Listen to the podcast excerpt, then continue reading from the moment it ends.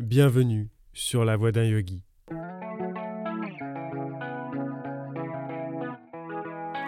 Je m'appelle Benjamin, pratiquant depuis de nombreuses années et professeur de yoga en devenir.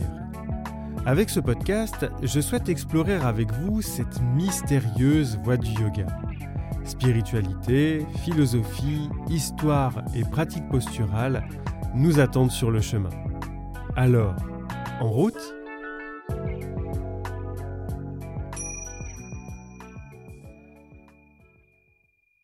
Karma Yoga, la voie de l'acte.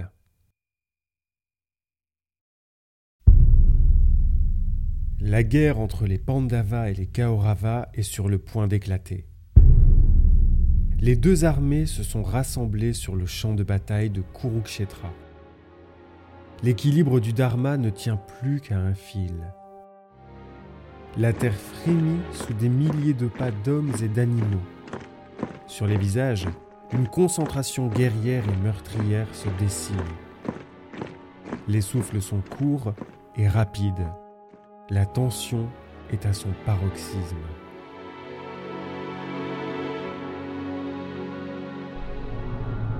Accompagné de son cocher, le prince guerrier Arjuna des Pandavas a la lourde responsabilité de souffler dans une conque pour amorcer les hostilités.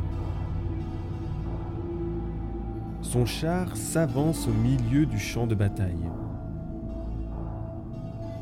Face à lui, dans le clan opposé, des amis et des membres de sa famille attendent le signal pour le combattre. Terrassé par le désarroi, Arjuna lâche les armes et s'effondre. Guerrier de vocation, il refuse d'admettre que ses futures victimes sont des membres de sa famille. Face à cet abyssal questionnement, Arjuna remet sa volonté entre les mains de son cocher, qui n'est autre que Krishna, huitième avatar de Vishnu, venu lui montrer le chemin de la libération. Leur dialogue constituera le cœur même de la Bhagavad Gita, le chant du bienheureux.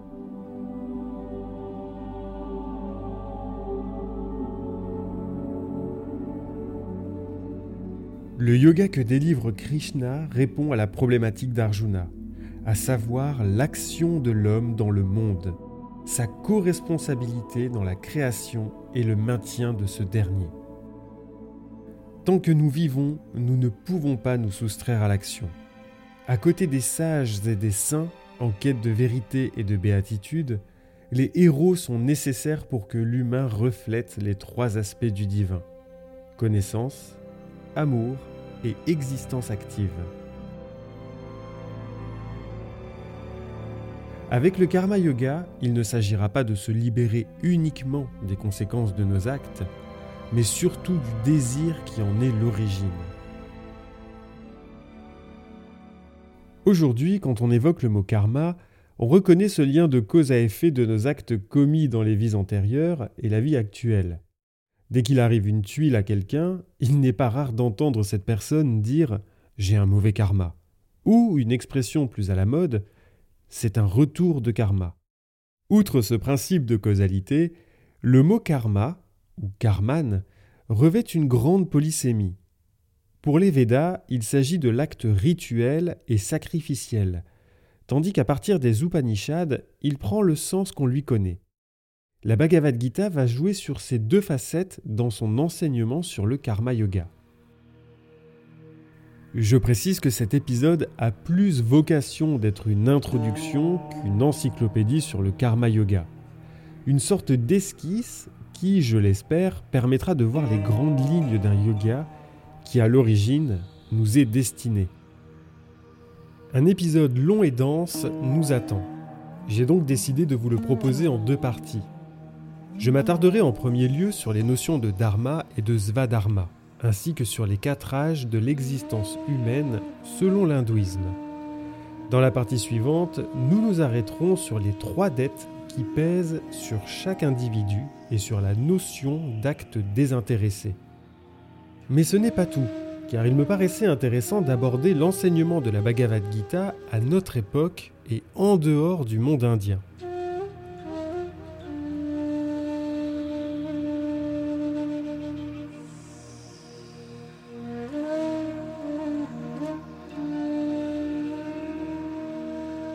La notion de dharma tient une place fondamentale dans la Bhagavad Gita.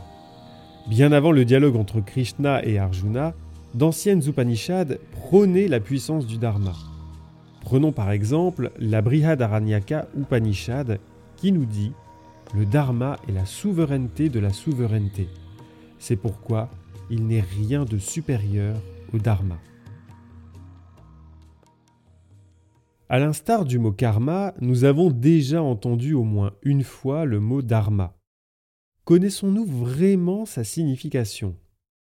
Observons en premier lieu son étymologie. Dharma est issu du verbe sanskrit dri, que l'on traduit par maintenir, supporter, contenir. Le concept de dharma s'applique aussi bien sur le macrocosme que le microcosme. D'un point de vue universel, il est l'ordre cosmique qui maintient la cohésion des mondes.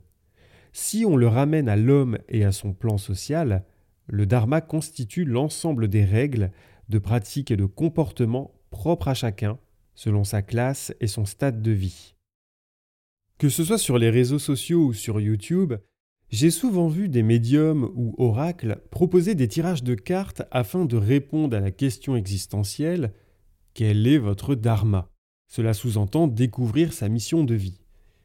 Même si je pense que nous en avons tous une, ce qui me dérange, c'est l'appropriation culturelle du concept de dharma.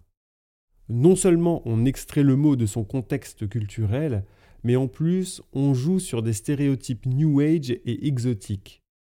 Ce qui reste néanmoins intéressant, c'est d'observer l'émergence du besoin de savoir ce pourquoi on est fait pour s'y atteler. Et ces éléments de réponse donneraient un sens plus noble à nos vies. Sur le plan individuel, on ne parle pas de dharma mais de svadharma, le devoir qui nous est propre. Dans le contexte hindou, il s'agira du devoir de classe. Ces classifications que nous allons découvrir constituent la référence de la hiérarchie des castes que l'on connaît aujourd'hui. Ce système est sujet à controverse. Mais ne nous embarquons pas dans une réflexion politique, autrement l'épisode durerait des heures. Optons plutôt pour une exploration de ces classes évoquées dans la Bhagavad Gita. L'ordre social, Varna en sanskrit, se traduit aussi par couleur. Il est au fondement même de l'enseignement du karma yoga. Cependant, pour transposer les paroles de Krishna à notre contexte actuel, il est nécessaire de comprendre les terreaux historiques et culturels dans lesquels la Bhagavad Gita et le yoga prennent racine quatre varnas sont mentionnés dans la Gita les brahmanes, les kshatriyas, les vaishyas et les shudras.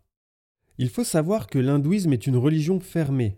On ne devient pas hindou, on l'est à la naissance.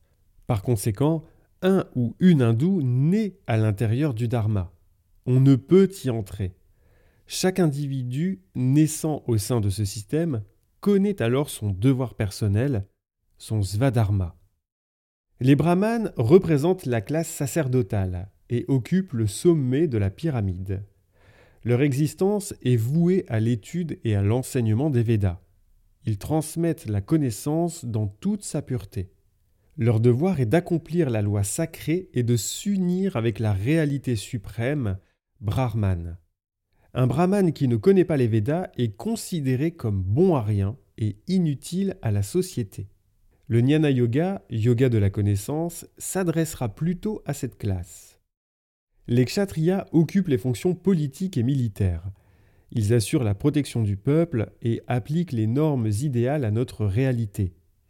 Les kshatriyas emploient la violence de façon légitime. Je sais, cette phrase peut choquer. À l'époque, l'instrument du châtiment était le bâton, danda en sanskrit. Dans ce contexte, sans châtiment, la loi de la jungle et l'anarchie prévalent. Les kshatriyas sont ceux qui imposent les limites. Ne les voyons pas non plus comme des barbares. Ils ont une éthique. Ils doivent faire preuve de dextérité, de rectitude, de loyauté, de générosité et de maîtrise de soi. Il est évident que le karma yoga leur est destiné avant tout. Arjuna appartient à cette classe. Krishna lui explique dans le deuxième chant que le retrait de l'action pour un kshatriya est considéré comme un acte de lâcheté et d'hypocrisie. Arjuna doit accomplir son devoir. Nous devons accomplir l'action qui nous incombe sans attachement, nous éloigner du désir et nous approcher de l'équanimité, ce que Krishna appelle yoga. La classe des Vaishyas est celle des artisans, des commerçants, des agriculteurs et des bergers. Ils sont chargés de produire, d'accumuler et de distribuer les richesses. Ils doivent avant tout collaborer et rendre service, et non accumuler égoïstement. Tara Michael ajoute à cela que la prospérité et l'épanouissement de chaque individu résultent du dévouement de chacun à tous. L'éthique même du karma yoga.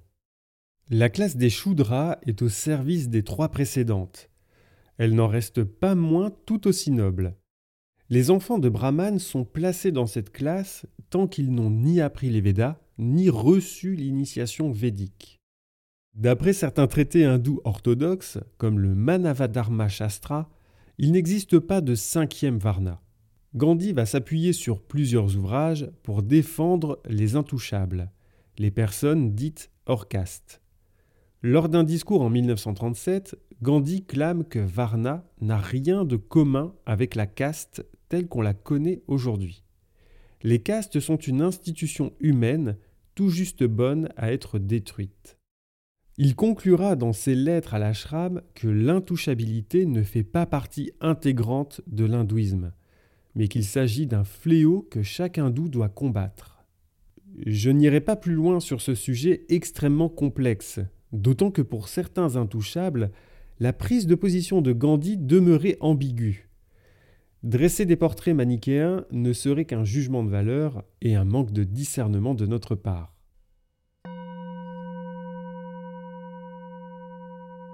À ces destinées, ajoutons que chaque être est considéré comme impur à la naissance, car vivant dans un corps inachevé. Le chemin vers la réalisation est long et très codifié. En plus de passer par des âges de la vie religieusement définis, l'individu devra accomplir divers rites de purification pour effacer ses dettes. Autant vous dire qu'il y a du pain sur la planche. La vie indienne est découpée en quatre étapes, dénommées ashrama. L'étudiant brahmanique, le maître de maison, le retraité dans la forêt et le renonçant. Ces ashramas sont liés au karma yoga. L'étape du brahmacharin s'étend de l'âge de 7 ans jusqu'à l'aube de l'âge adulte. L'enfant quitte alors le cercle familial pour se diriger vers un maître qui lui transmettra les sciences profanes et sacrées. Dans l'Inde classique, les jeunes disciples étudiaient les Védas, des traités rituels, les grandes Upanishads védiques, la Bhagavad Gita, les lois de Manu ou encore l'usage des symboles rituels et l'astrologie. La nature de l'enseignement changera selon la classe. Par exemple, les jeunes kshatriyas étudieront les techniques de guerre ou encore les traités sur l'art de la politique. Entre 20 et 40 ans, nous traversons l'âge du maître de maison, Grihasta. Ici, les regards sont rivés sur le jeune homme. Fort de son initiation de brahmacharin, il a pour objectif de se marier et surtout d'engendrer un fils. Nul besoin d'aller sur Tinder, puisque le choix de l'épouse est défini selon des critères familiaux et religieux. C'est encore le cas aujourd'hui.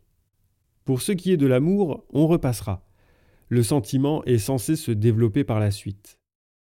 Le mariage arrangé en Inde est un sujet tout aussi complexe que celui des castes, puisqu'ils sont intrinsèquement liés. D'ailleurs, en Inde, il existe même des sites de rencontres qui s'appuient sur le système des castes.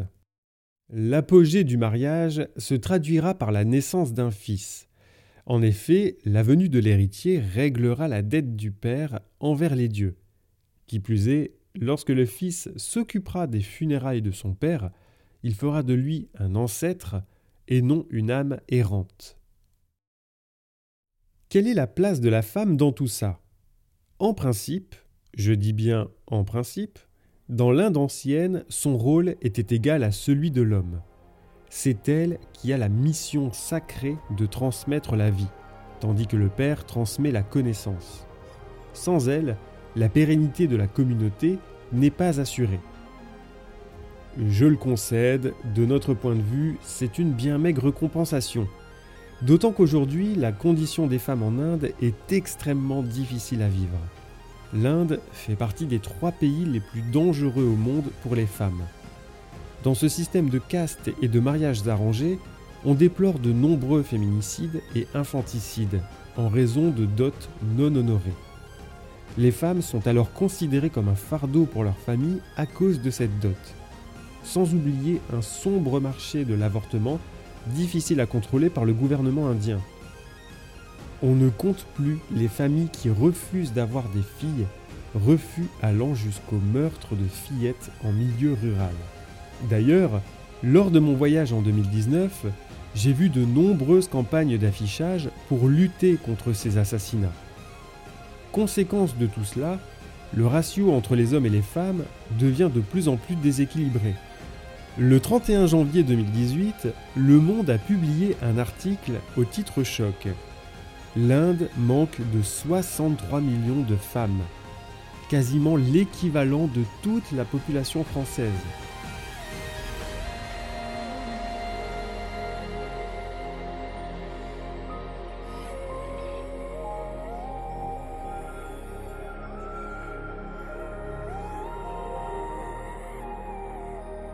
Revenons à nos quatre âges.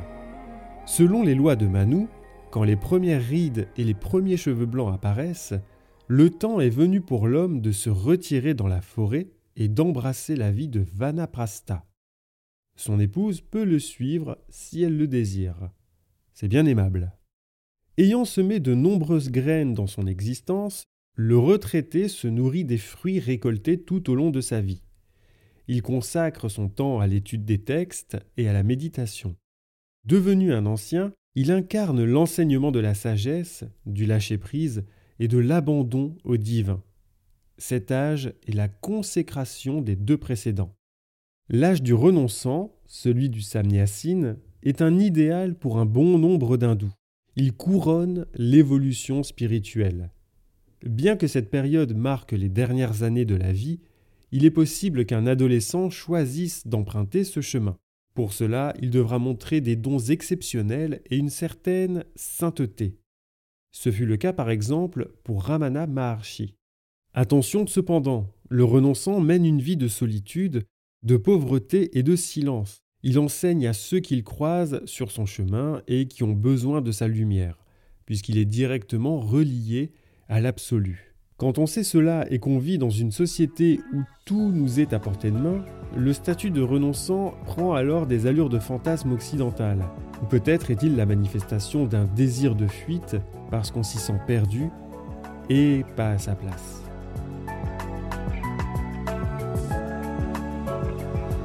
Comme vous pouvez le constater, la première partie de cet épisode sur le karma yoga est conséquente. Je vous propose donc une pause et de nous retrouver dans une seconde partie. Celle-ci sera dédiée aux trois dettes, à l'acte désintéressé et à la notion de sacrifice, ainsi qu'à l'enseignement de la Bhagavad Gita à notre époque. Je vous remercie d'avoir écouté cette première partie. D'ici là, je vous souhaite de belles pratiques sur le tapis, de belles lectures. N'hésitez pas à faire parler du podcast autour de vous et à laisser quelques commentaires et des étoiles sur Apple Podcast. Et pour se parler, ça se passe toujours sur Instagram, Facebook ou par mail. Namasté.